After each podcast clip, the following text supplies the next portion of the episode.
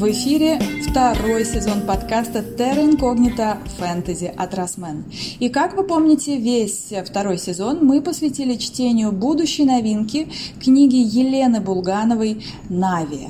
И я перехожу уже к пятой главе «Пробуждение».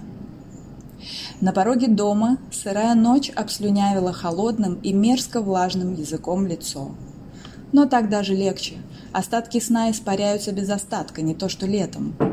Бегун моментально взял нужный темп и потрусил через деревню в сторону леса. Все бы ничего, вот только кроссовки хлюпают и тонут в грязи, а в сапогах много не набегаешь. Он пробегал мимо дряхлых домишек и навороченных новых строений за крепкими заборами, беспробудно спящих в 4 часа утра, без единого горящего окна. Даже матерые сторожевые псы сейчас дрыхли, если и рыкали ошалело, то с явным опозданием. До леса добежал, не заглядывая в карту. Фонарик из рюкзака не доставал. Понятно ведь, что другого маршрута быть не может. И привычно свернул не в сторону расчерченной тропинками рощи, а туда, где лежал дурной, по выражению деревенских, заболоченный массив, куда народ совался разве что в ягодные сезоны. Пока бежал, мысленно себя инструктировал. Нужно быть предельно осторожным. Хватит с него и вчерашней встречи с веткой, что рассекла щеку до крови. Весь день пришлось отвечать на вопросы и бесконечно врать, к сожалению. Конечно, он мог сказать, что бегает по утрам, это даже ложью не назовешь, но Саша Дятлов для себя давно сформулировал одну важную вещь. Если оставишь торчать наружу хоть хвостик правды, то рано или поздно кто-то ухватится за него и непременно вытащит на всеобщее обозрение всю неприглядную тушку. А хочешь, чтобы все было шито-крыто, то будь любезен, не давай себе никаких поблажек. Не отказывайся от прежних занятий, чтобы выгадать хоть немного времени на отдых. Хотя вот от баскетбола пришлось отказаться, иначе тренер бы рано или поздно заценил разнообразные отметины на его теле и мог поднять тревогу. Сейчас-то с этим строго. И пока ему все удавалось, никто из друзей или приятелей ни разу не подметил. Ты, Санек, какой-то не такой в последнее время. Вот только с Даной тут дело куда сложнее оказалось. Когда ему невероятными усилиями удавалось выкроить побольше времени, чтобы сводить ее куда-нибудь, оказывалось, что Богданка не в настроении, капризничает и хочет домой. Когда все сваливалось сразу, уроки, тренировки, очередная Олимпиада плюс ежедневная дикая усталость, вот тут подруга и объявляла, что не прочь куда-нибудь сходить, если ему хочется, конечно. Эта тактичная формулировка значила, что в случае отказа он может с ней не заговаривать как минимум неделю. На один из таких дней и выпал злополучный поход в кино – Саша даже застонал на бегу от неловкости, припомнив, как очнулся к середине фильма и мучительно не мог понять, где он и что происходит. Даже лучше, что Данка гордо покинула его еще раньше. Он терялся, когда ловил на себе словно бы выжидающий взгляд ее серых и переменчивых, как ртуть, глаз. Потому что слишком шатко было все в его жизни, чтобы, чтобы хоть что-то пообещать этой девочке, такой избалованной, переменчивой и и такой необходимый. То, что он считал для себя главным, постоянно ускользало от него. По шаткому мостику из уложенных редком пары бревен он перебежал через мелкую речку. Вот тут уж достал из кармана карту и включил фонарь и в сердцах выругался, поняв, где сегодня ему предстоит побывать. Небольшой островок в самой заболоченной части леса всегда казался Саше вроде как заколдованным, потому что попасть на него было ну просто, а вот выбраться наоборот. Ведущая к нему тропа петляла, но была четкой, в низинах даже мощенной досками – Ходили туда в ягодный сезон даже самые жадные до добычи и опытные местные, знавшие каждый уголок леса. Пройти по их вешкам проблемы не составляло даже сейчас, в распутницу. Хуже было то, что, оказавшись на островке, вернуться на ту единственную тропу, что вела через болото, было трудно. Да и начиналась тропа не у самого острова, а на расстоянии большого прыжка. Но одно дело прыгать с тропы на четко очерченный край островка, и другое назад, в неизвестность, рискуя влететь с разбегу в топь. Одним словом, дело могло затянуться, а нужно успеть на автобус в Питер. Сегодня второй день Олимпиады. Был вариант оставить у тропы включенный фонарь, но запасного он не взял. Да и вообще на этом чертовом островке технике доверять не стоило, все ломалось и гасло. Здесь точно обитали какие-то враждебные человеку силы, всеми силами желавшие, если не удастся сгубить, то хоть помучить в волю. Парень ограничился тем, что уже перейдя на островок, нашел в траве пять камней покрупнее, расставил с обеих сторон тропки, даже ветку приладил в направлении прыжка и снова заглянул в бумажку с планом. Но на самом островке никаких значков не стояло, а это значило, что ему самому предстояло разыскивать свои неприятности. И вдруг в сырой, давящей на уши тишине возник звук – и это было низкое, полное угрозы рычание невидимого зверя. Оно нарастало так, что под конец Дятлов ощутил вибрацию внутри грудной клетки, а после взлетело к небу пронзительным воем – Отпинав в сторону мысль о порой забредающих в лес волках, он отлип от иссохшего ствола, к которому интуитивно прижался спиной. Вытащил из кармана складной нож, вытянул ногтем самое длинное и узкое лезвие, выставил вперед в правой руке оружие в левый фонарь и медленно-медленно двинулся вперед. Примерно в середине островка высились две сосны, чудом сохранившие в себе жизнь, но заплатившие за нее уродством торчащих во все стороны отростков ветвей, образующих вроде как широкий круглый навес. Тьма под этим навесом сплелась в прильнувший к траве силуэт еще более черной псины, чей вой уже больше походил на предсмертный хрип удавленника. С такой силой она натягивала веревку, что приковала ее к одной из сосен, той, что потолще. Дятлов замер на месте, потом сорвал с себя куртку и намотал на левую руку. Перевесил рюкзак на грудь, сунул нож в карман джинсов, а фонарь ставил на кочке, направив на собаку. Постоял, собираясь с духом, и двинулся вперед. Через секунду псина с победным рыканьем уже сбила его с ног и зафиксировала пастью руку с курткой. Прилегла, навалившись на жертву грудью, и перенеся все усилия на то, чтобы как можно крепче сжать зубы, рука моментально онемела. Пальцы начисто потеряли чувствительность. Лежа на спине под тушей собаки, парень правой рукой осторожно обследовал веревку на ее шее. Узел-то он нашел, но тут был мокрый, больше походил на камень. Тут и двумя руками не развяжешь. Саша очень осторожно, по миллиметру двигая рукой, добрался до ножа в кармане. Открыл его об землю и начал искать, искать, где можно перерезать. Поначалу это казалось безнадежной затеей. Веревка с такой силой захлестнула хребет и бок псины, что под нее невозможно было и палец подсунуть. Дятлов полежал немного, прикидывая, как скоро нарастающая боль в руке и смрадное дыхание из пасти прямо в лицо доведут его до такого состояния, что он попросту вонзит лезвие в бок собаки. Но, во-первых, животное не виновато. Во-вторых, получит полное моральное право перегрызть убийце напоследок горло.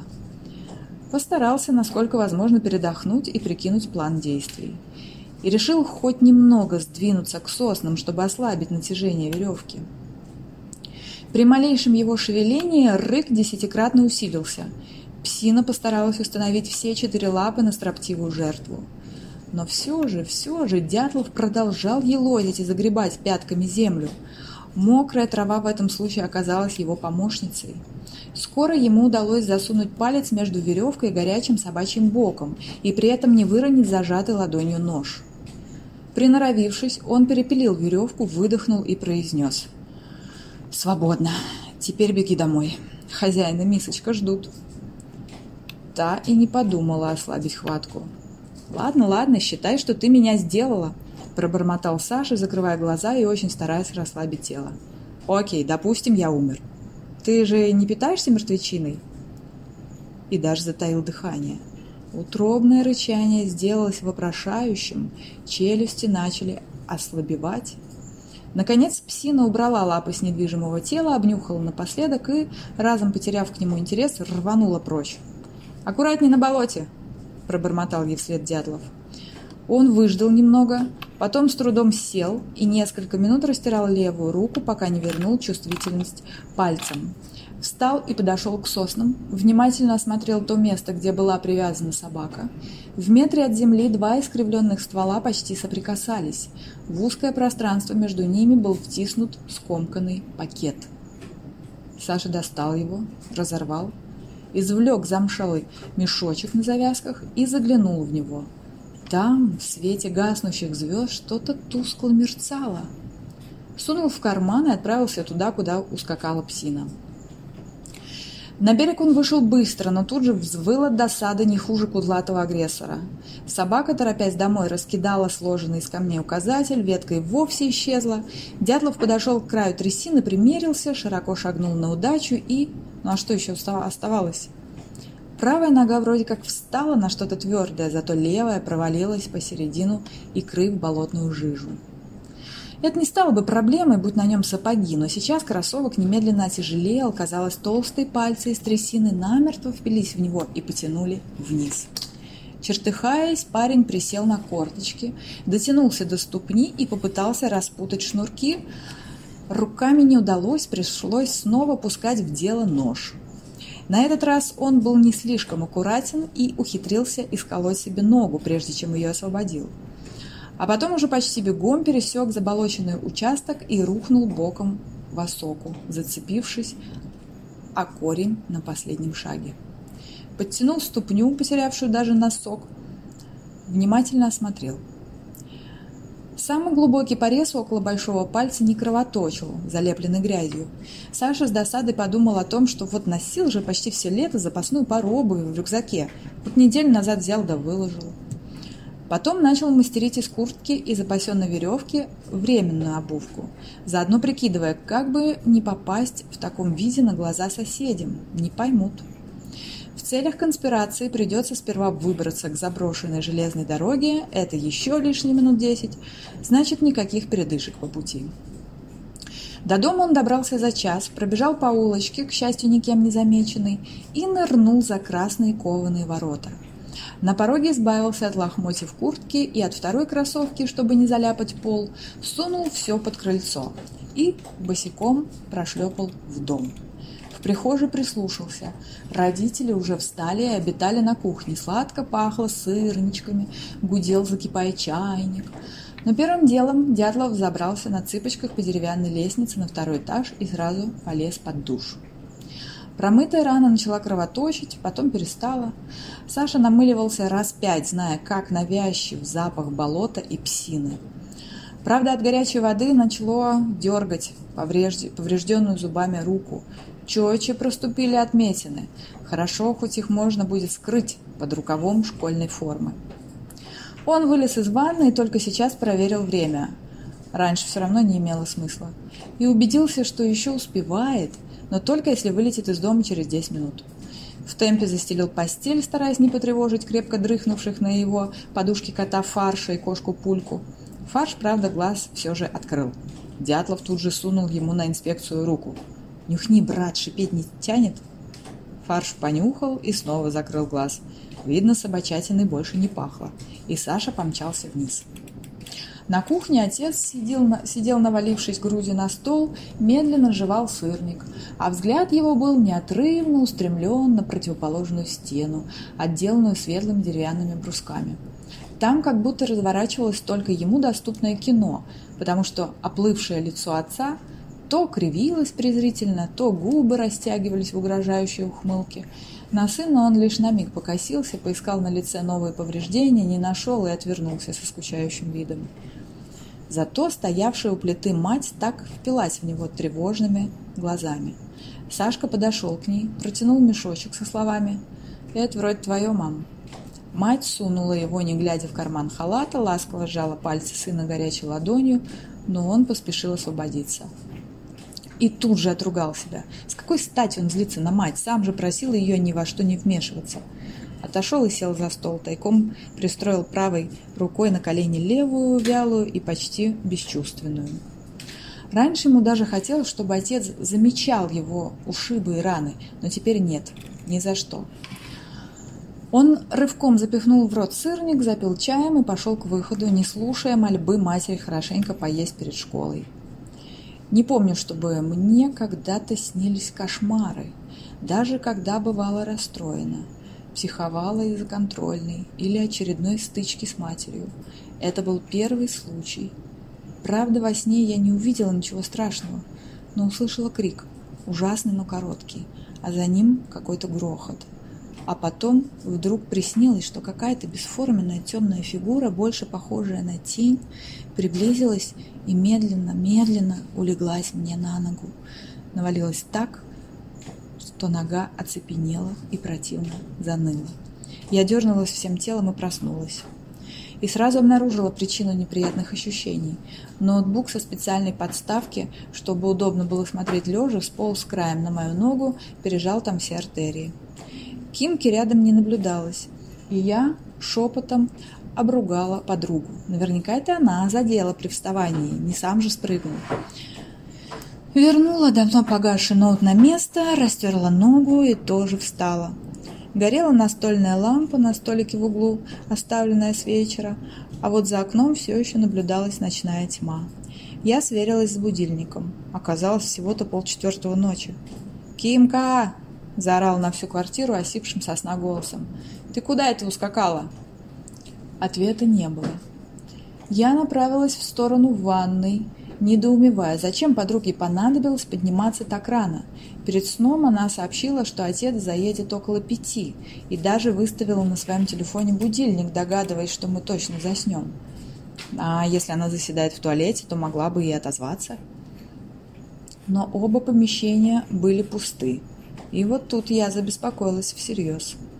В темпе осмотрела кухню, мамину спальню, даже кладовку, под конец выскочила в прихожую и уже лихорадочными движениями перебрала одежду на вешалке. Темно-розовое Кимкино пальто-разлетайка исчезла. Да, но ведь ее же сапоги остались стоять в другом конце коридора на подставке для обуви рядом с моими. Следующим моим действием было подергать входную дверь, и выяснилось, что оба замка открыты. Голова у меня шла кругом, в сознании мешались сон и явь. По всему выходило, что Кимка в страшной спешке вскочила с кровати, свалила на меня ноут и бросилась на выход. По пути сорвала с вешалки пальто, но не добралась до обувки, убежала в моих шлепках на бамбуковой подошве. И это в дождь, который уже сутки моросит почти без перерыва. Такому могло быть лишь одно объяснение – Ей позвонили из дома и сказали что-то ужасное, например, что их дом горит, или беда случилась с кем-то из родителей, ну или как вариант что-то с Вилли. Я вспомнила полный ужаса крик, который слышала во сне. Только, похоже, не сон это был. В висках похолодело от тревоги за подругу, и я кинулась на поиски своего мобильного. Телефон ждал меня на тумбочке у кровати. На нервной почве я долго не могла попасть пальцем на нужную кнопку, а когда вызов пошел, то сразу услышала любимый саундтрек Кимки из-под подушки, сохранивший даже отпечаток ее головой. И у меня появилось тревожное подозрение, что никакого ночного звонка не было, иначе не лежал бы телефон так спокойно под подушкой. Она бы унесла его с собой или выронила на полосу кровати. Хотя что я торможу, это же легко проверить. Последний входящий оказался от Кимкиной мамы и был сделан вчера, во время большой перемены. Окончательно потерявшись, я нажала на вызов, понимая, что вполне могу довести бедную Татьяну Валерьевну до инфаркта своими вопросами. Но другого выхода у меня не было. Вдруг с подругой что-то случилось на ночной улице. А главное, почему она вообще там оказалась? Может, звонили на домашний? Потянулись мучительные звонки, а потом Татьяна Валерьевна ответила совсем не сонным и вроде как настороженным голосом. «Да, слушаю». «Это я, Дана», – затараторила я. «Скажите, а то есть Лина уже дома?» Пауза, потом короткий ответ. «Она дома». «Ой, как хорошо!» У меня появилась возможность вздохнуть полной грудью. «А то она убежала почему-то. У вас там все в порядке?» На этот раз пауза была еще длиннее. Я успел даже олекнуть. «Может, Богдана, как раз ты мне скажешь, что случилось у тебя дома?» – спросила женщина, подчеркнуто спокойно, но голос ее звенел от напряжения. «Мы с мужем очень хотим это знать». «Ничего не случилось. Что вы, в том-то и дело. Мы смотрели сериал, потом обе заснули, а потом я проснулась, Алины нигде нет, хотя одежда тут, сапоги, телефон. Тишина в трубке. «Ой, а можно мне с ней поговорить самой?» – сообразила спросить я. «Нет, нельзя», – прозвучал быстрый ответ. «Лина сейчас в ванной. Послушай, Дана». Пауза. «Что?» – пискнула я, готовая ко всему.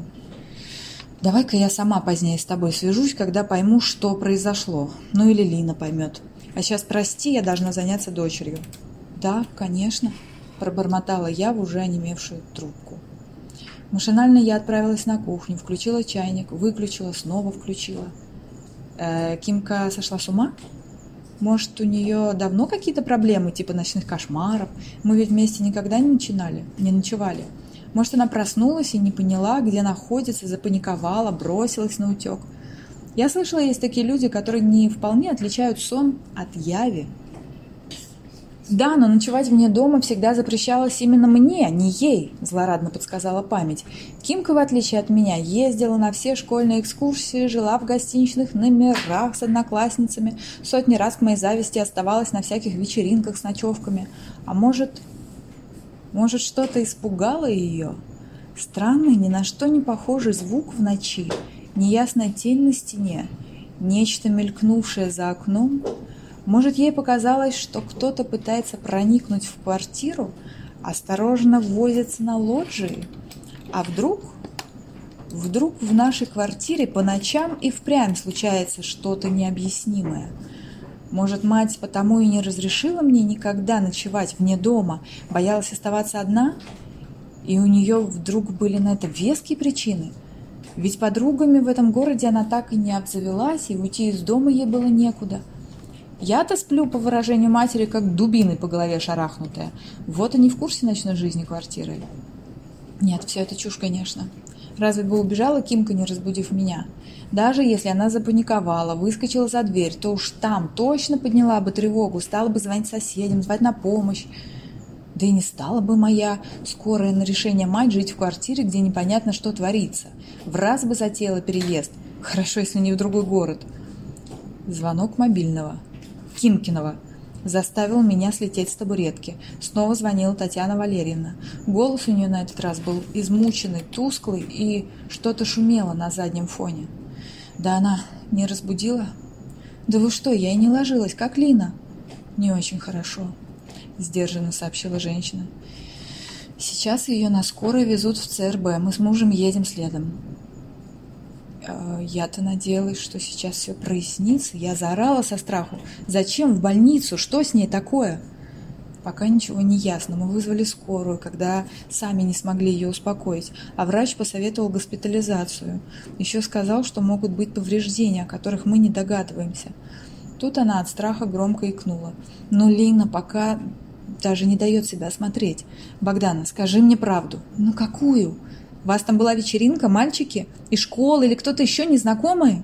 «Да никого тут не было, только мы вдвоем», – завопила я возмущенно. «Можете прямо сейчас приехать и посмотреть, тут никого нет, и все чисто». «Тише, тише, Дана, не кричи. А вы что-то пили?» Наверняка хотела спросить, употребляли. «Да нет, что вы, конечно же нет. Ей же сделают анализы, сами увидите, что нет ничего такого». Ну, тогда я просто не знаю, что и думать. Тут я услышала, как на заднем плане что-то грубое и резко говорит Кимкин отец, словно автоматными очередями выпалывает. Я отчетливо разобрала слово «лжет». Зашуршала, наверное. Татьяна Валерьевна прикрыла трубку рукой, выговорила торопливо. «Ладно, Богдана, ложись и постарайся еще поспать. Все будет хорошо. Но вы мне позвоните, пожалуйста, когда, когда врачи скажут, в чем дело. Да, обязательно. Все, отбой». Фух, друзья, ну что, закончилась пятая глава книги Навия. Вот, наконец-то, тревожные события пришли в эту историю. Давненько их не было. И сразу хочется читать еще и еще. На следующей неделе вас ждет глава шестая, которая будет называться «Новая земля». Пишите, пожалуйста, в комментариях, что думаете и что же, по-вашему, все-таки произошло этой ночью. И еще вопрос, чем же занимался Санька. Пока-пока, до следующей недели. Это был подкаст Терра Инкогнита. Книги от Росмен и я Нина. Услышимся!